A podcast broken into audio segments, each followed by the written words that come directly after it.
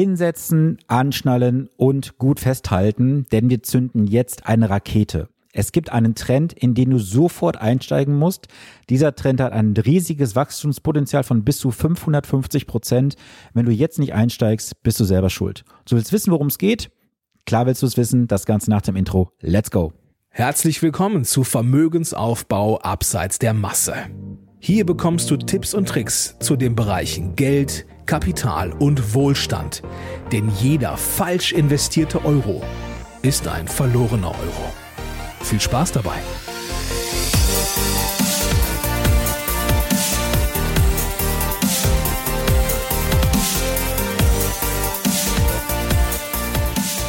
Hi, hier ist Sven, dein wirklich unabhängiger Finanzexperte, der dich in den Bereichen Vermögensaufbau, wie zum Beispiel für den Ruhestand, die Vermögenssicherung und die Vermögensstrukturierung begleitet, ohne dass du Angst haben musst, dafür irgendwas an Provisionen zu bezahlen, denn als echter Honorarberater ist das ein Fremdwort für mich. Ja, ich muss es gleich mal direkt von vornherein auflösen. Du bekommst heute natürlich nicht von mir den neuen heißen Trend aufgezeigt, wo 550 Prozent Wachstum drin sind, denn diese pornografischen Aussagen werden draußen von der Finanzindustrie getroffen und von ähnlichen dubiosen äh, Tradern, aber nicht von mir.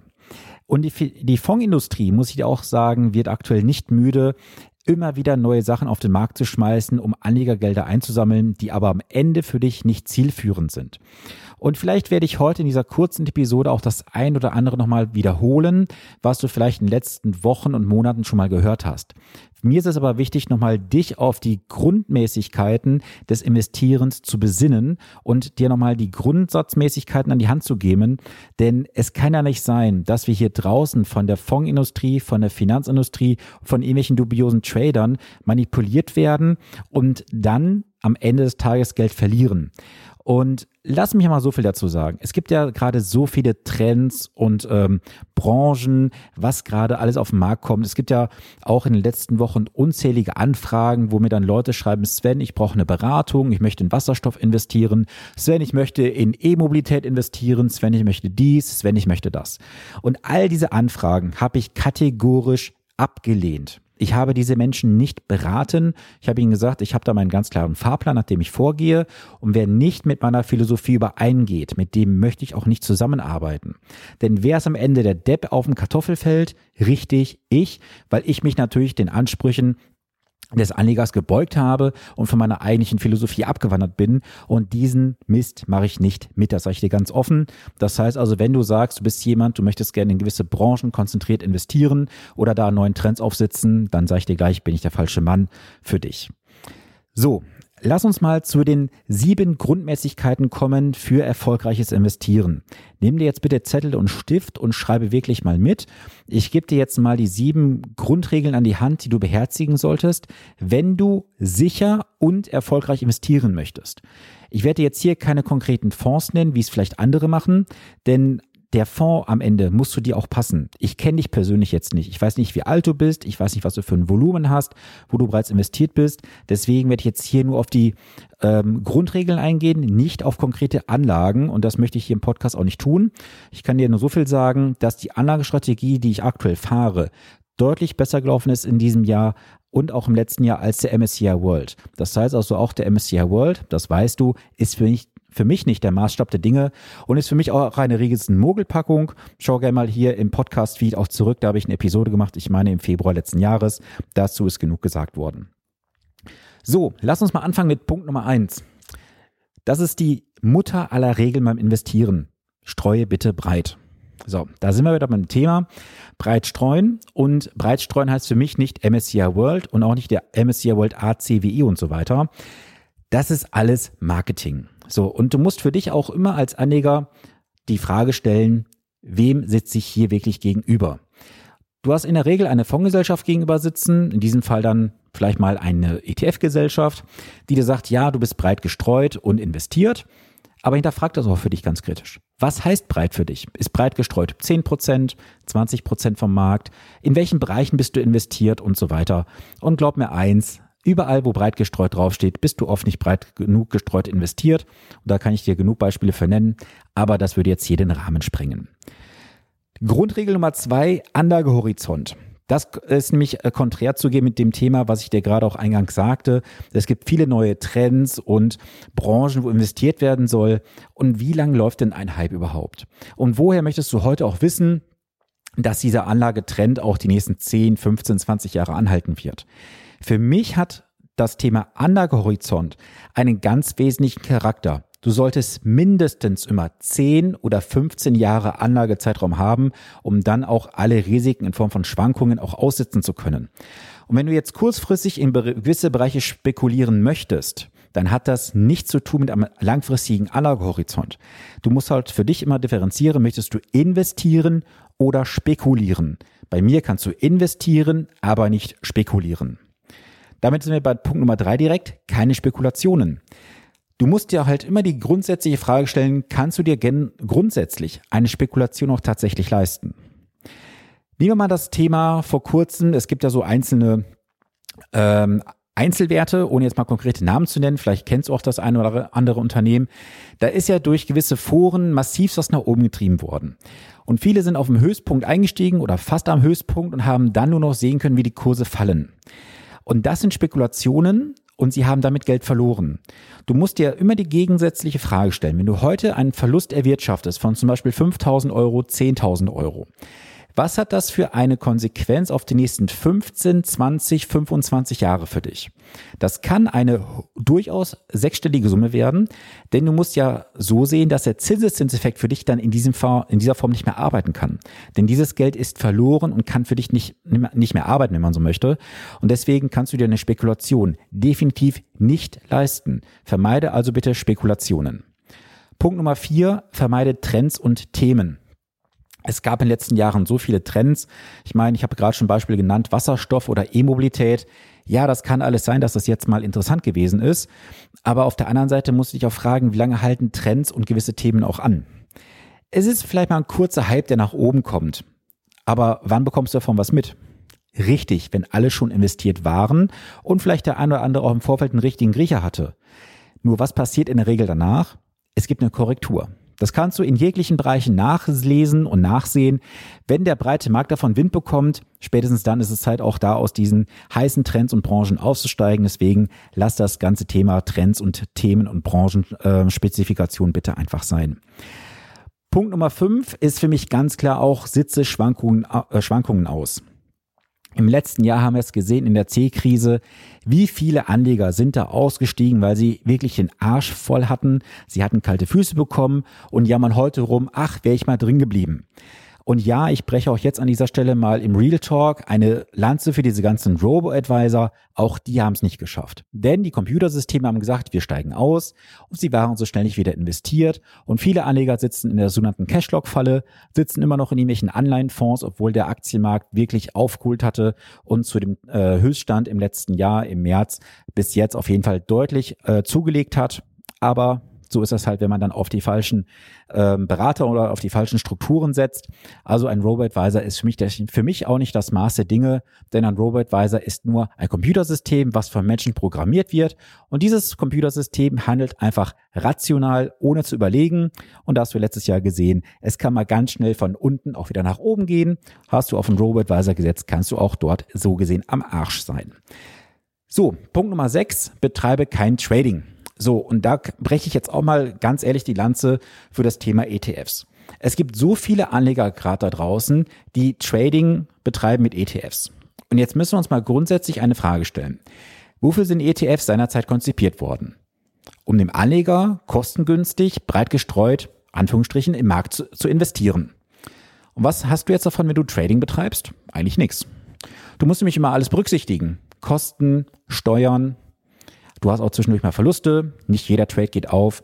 Und am Ende gewinnt nur einer, der Broker. Der Broker macht seinen Umsatz, freut sich darüber und gerade jetzt auch in den Zeiten von diesen ganzen Neo-Brokern, ohne mal auch hier wieder konkrete Namen zu nennen, diese ganzen Neo-Broker äh, verleiten dich dazu, im Gamification einfach mehr Trading zu betreiben. Und ein so Neo-Broker hat ja auch einen Namen Trading, ähm, so ansatzweise im Namen drin. Und es ist ja auch ganz einfach für dich, einfach mal das Handy aufzumachen, eine App, oh, der Kurs ist gefallen, ich steige aus, ach, der Kurs ist gestiegen, ich steige ein und alles dann für irgendwie einen Euro pro Trade und oder eine Flatrate für fünf Euro im Monat. Leute, lasst euch doch nicht hinters Licht führen. Diese Anbieter verdienen ein massivstes Geld an euren Trading-Optionen. Was heißt jetzt Trading-Optionen? Also jetzt nicht Optionen im klassischen Sinne, aber an euren Handlungen verdiene jedes Mal Geld. So, und mach am Ende die Rechnung. Und du kennst auch meinen schönen Spruch, hinten kackt die Ente. Du musst am Ende abrechnen. Und wenn du langfristig investierst, wirst du auf jeden Fall immer mehr davon haben, anstatt hier Trading zu betreiben. Denn ich kenne keinen Menschen aus den letzten 16 Jahren, wo ich jetzt tätig bin, der mit Trading wirklich erfolgreich gewesen ist. Kaum jemand war erfolgreich, wenn man mal alles berücksichtigt mit Verlusten und Steuern und allem drum und dran und Gebühren. Punkt Nummer sieben ist für mich nochmal ein ganz wichtiges Thema und zwar ignoriere Tipps von Umfeld und Medienlärm. Ich habe ja auch so viel mitbekommen in den letzten Jahren, mein Gott, da gibt's ja diese ganzen Finanzexperten im Umfeld, die dann sagen, ach, das ist viel zu teuer, was du machst. Ähm, hol dir das lieber im Internet, das kannst du auch selber tun. Ach, ich habe da einen guten Kumpel bei der Pfefferminzia, der kann das auch machen. Also wenn die ja alle so effektiv und erfolgreich sind, auch beispielsweise diese Aussagen, die oft von jemandem aus einem Sportverein kommen, aus dem Fitnessstudio, aber komischerweise sind die Menschen alle nicht im Finanzvertrieb oder in der Finanzberatung tätig, sondern sind irgendwie Handwerker. Naja, dann scheint es ja nicht so zu sein, dass es mit dem Finanz, äh, mit dem Finanzberatung so richtig auf dem Kerbholz haben, weil sonst würden sie ja darin arbeiten. Also vermeide bitte diese ganzen Tipps aus dem familiären Umfeld, äh, Tipps von irgendwelchen Freunden, Tipps aus dem sportlichen Umfeld und so weiter und Vereinen, denn diese Menschen halten am Ende den Kopf nicht in die Schlinge. Und natürlich hast du da ein blindes Vertrauen zu. Nur dieses blinde Vertrauen kann dich am Ende einiges an Geld kosten. Und gerade auf dem Medienlärm Ignoriere das einfach. Egal, was jetzt kommt, ob jetzt vielleicht demnächst wieder der Markt nach unten korrigiert. Scheißegal, bleib einfach investiert und lass dich nicht von irgendwelchen Medien verunsichern, denn du musst auch immer die Frage stellen, rückwärts, wem hilft es, was gerade publiziert wird? Man sieht es auch gerade so in den einzelnen Bereichen, wenn dann gewisse, ähm, ja, wie sage ich das mal ganz elegant, wenn gewisse Grenzen erreicht sind und sagen wir es mal so, ähm, dann gibt es gewisse Medienberichte, die dann dazu verleiten, dass der Anleger vielleicht mal umdenkt und sagt, naja, es macht jetzt vielleicht keinen Sinn mehr, dort zu investieren, ich steige jetzt mal lieber um auf was anderes.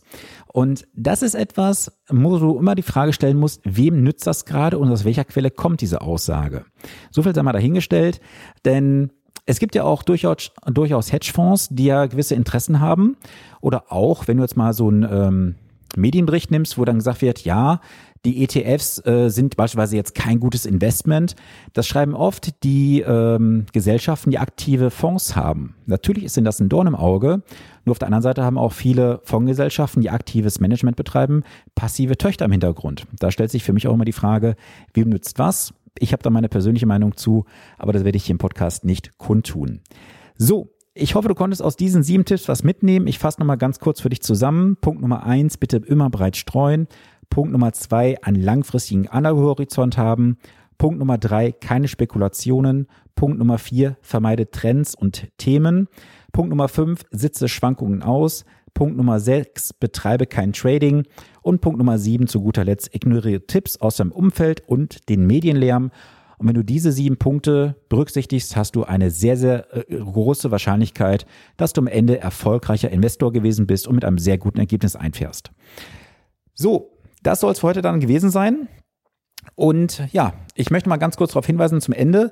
Das Bootcamp geht jetzt in die letzte Phase. Also es gibt jetzt seit dieser Woche einige Locations. Da werde ich jetzt nochmal nachschauen, ob das Ganze soweit passt. Also die Agentur, die mich da unterstützt, hat jetzt ihre Arbeit erstmal gemacht. Und in der nächsten Woche, sprich jetzt in dieser Woche, wo du diese Episode hörst, äh, wo sie veröffentlicht wird, da wird definitiv final entschieden, wo das Bootcamp stattfindet und wann es stattfindet. Wenn du sagst, du möchtest gern ein ganzes Wochenende von Freitags bis Montags intensivst an deinen Finanzen arbeiten, auf das nächste Level kommen, dann schreib mir bitte eine E-Mail an podcast.finanzpodcast.de. Kontaktiere mich gerne auch im Social Media, bevorzugt auf Instagram. Einfach nur sagen, Sven, ich habe Interesse, bitte mehr Informationen. Und sobald alles feststeht, bekommst du von mir alle Informationen, kannst dann sagen, ich schaue es mir an. Wenn zeitlich passt, auch vom Budget, dann bist du gerne dabei. Und wo ich gerade das Budget sage, es steht noch nicht fest. Eins ist aber sicher, es ist alles inkludiert. Übernachtungen, Verpflegung, alles drumherum. Du musst nur noch anreisen und das war's gewesen. Ich spiele gleich nochmal ein ähm, kurzes Intro ein, beziehungsweise ein Intro, ein Feedback besser gesagt von einem Teilnehmer, der dabei gewesen ist und hörst dir gerne an. Ich freue mich dann von dir zu hören und wir hören uns dann wie gewohnt am nächsten Montag. Bis dahin viele Grüße, dein Sven Stopka. So, wir haben Montag, 12 Uhr. Leider muss ich sagen, ist das Finanzbootcamp nun vorbei. Ähm, ja, man merkt, ich bin voller Informationen. Es hat mir wahnsinnig viel Spaß gemacht von der ersten Sekunde an, von der Ankunft am tollen Hotel. Ähm, die Gruppe war klasse. Ja, die zwei Tage, Samstag und Sonntag, wir haben wahnsinnig viel Informationen mitbekommen. Am Samstag durch Stefan Kloppe. Da ging es ums Mindset. Es war ein unglaublich toller Tag. Wir haben viel über uns gelernt. Ähm, ja, am Sonntag dann mit dem Sven auch wahnsinnig viel mitgenommen. Der Sonntag dann mit dem Sven ganz toll. Ja, ich habe eigentlich gelernt, wie viel hätte ich schon längst wissen müssen. Ich frage mich, Stand heute, wie habe ich 15 Jahre selbstständig sein können, ohne so viel zu wissen. Ich habe einen Mordsoptimierungsbedarf jetzt, habe insgesamt 35 bis 40 Seiten mitgeschrieben, die, die zweieinhalb Tage. Ähm, ja, gleich zu Hause werde ich loslegen, mir neue Schwerpunkte setzen. Ja, also für mich war das die beste Entscheidung, in dieses Wochenende zu investieren und sollte ein zweites Bootcamp angeboten werden, bin ich auf jeden Fall wieder dabei. Also da gibt es nichts zum Überlegen.